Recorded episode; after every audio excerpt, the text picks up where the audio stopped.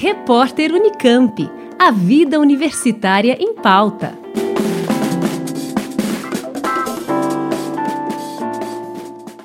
A reitoria da Universidade Estadual de Campinas decidiu suspender novamente as atividades presenciais não essenciais em seus campi em razão do agravamento da pandemia no estado, que enfrenta alta de casos, internações e mortes. Segundo resolução divulgada na manhã desta segunda-feira, a suspensão tem início na terça, dia 26 de janeiro, e segue até que as regiões de Campinas e Piracicaba, que inclui a de Limeira, permaneçam por pelo menos 14 dias na fase amarela do Plano São Paulo.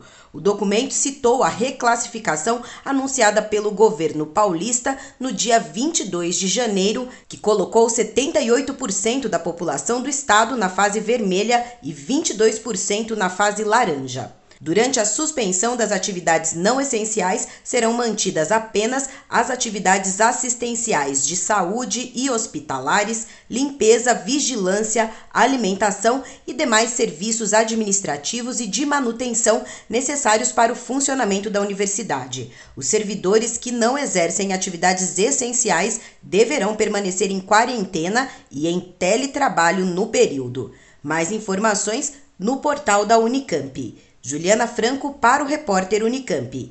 Rádio Unicamp. Música e informação de qualidade. Repórter Unicamp. A vida universitária em pauta.